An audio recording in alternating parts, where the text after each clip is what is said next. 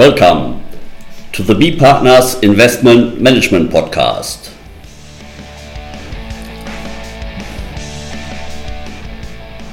Today, Combating Tax Havens Act, Paradise Lost, Some.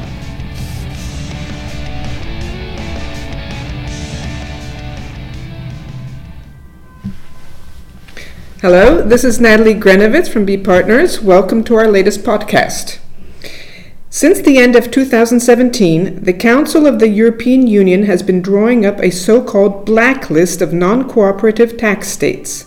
It started as a so called name and shame list, but otherwise had no impact. This has changed. The Council of the European Union wants member states to use tax measures to damage business relations with such states. The aim is to avoid business relations with these states altogether. After Luxembourg, Germany also has its Combating Tax Avoidance and Unfair Tax Competition Act as of this year. This law is applicable as of January 1st, 2022. Unlike Luxembourg, which only denies the deduction of business expenses in the case of payments as interests and royalties to a tax haven, Germany is ramping up the complete arsenal of the four possible defensive measures proposed by the Council of the EU. And, contrary to some statements, it does not matter whether the transactions are between affiliated companies, all business relationships are now caught. The scope of this Act. The starting point for applicability is, in the first place, a formal inclusion in a statutory in- instrument for which, secondly, at least one of the three substantive conditions must be met. The first one is formal.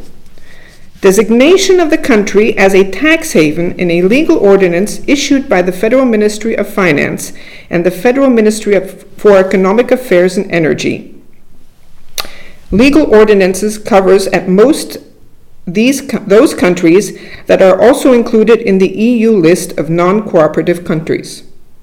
The second condition is a material condition.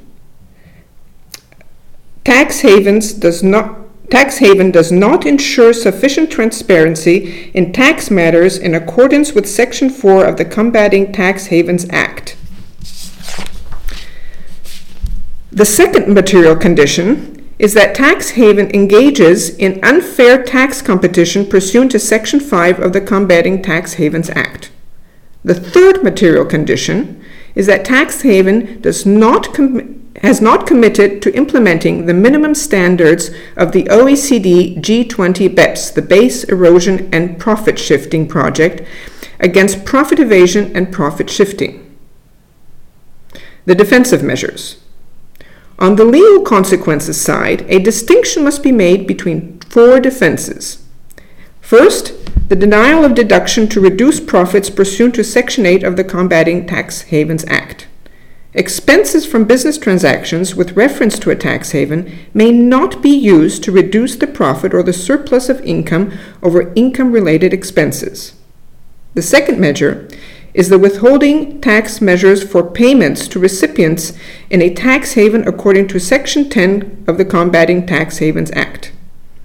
Section 10 provides for a limited tax liability for certain income in addition to the regular rules in Section 49 of the German Income Tax Act, insofar as the expenses corresponding to such income would have to be taken into account in the case of an, un- of an unlimited taxpayer with, notwithstanding the application of the business expense deduction denial and is thus intended to lead to a priority of taxation of the income recipient.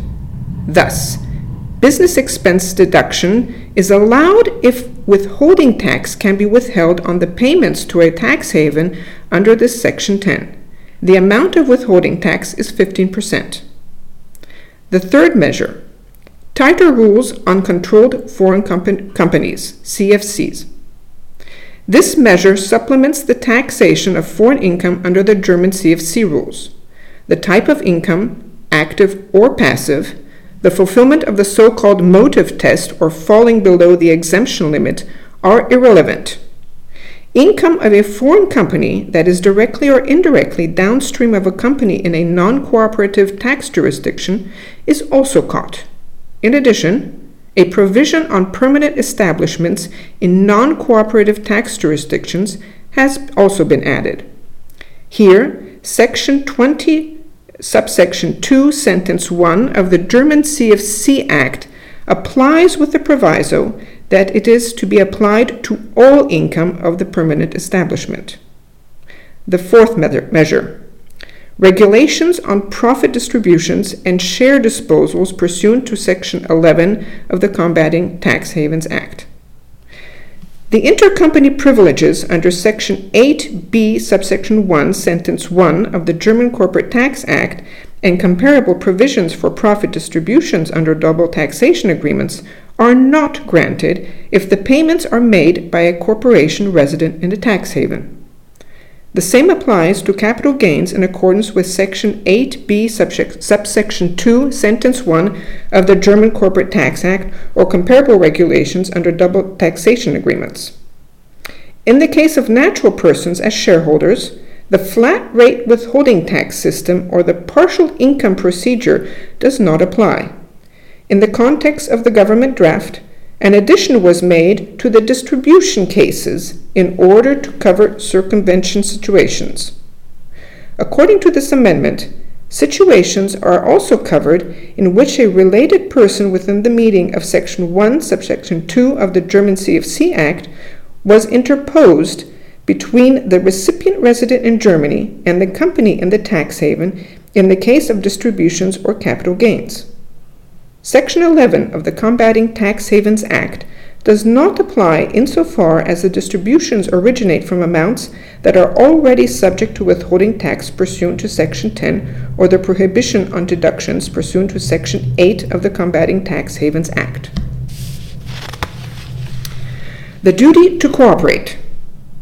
In addition to the four defense measures just discussed, Enhanced obligations to co- cooperate and record keeping are prescribed. This duty to cooperate also includes taxpayers who are not materially affected, for example, due to a tax exemption.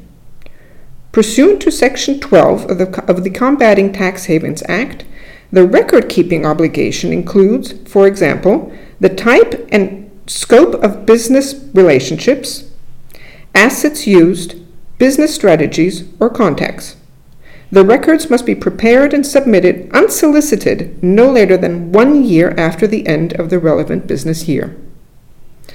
As of today, the legal statutory instrument is likely to designate the following territories as tax havens the American Virgin Islands, American Samoa, Anguilla, Fiji, Guam, Palau, Panama, Samoa, Trinidad and Tobago, and Vanuatu.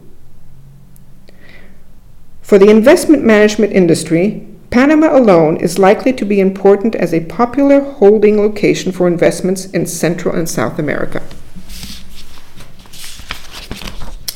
The law will be, will be applied as of January 1st, 2022, and for countries blacklisted by the EU in 2021, the date of application will be January 1st, 2023. We will be happy to examine your structures for applicability of the Combating Tax Havens Act and support you in fulfilling the increased obligations to cooperate.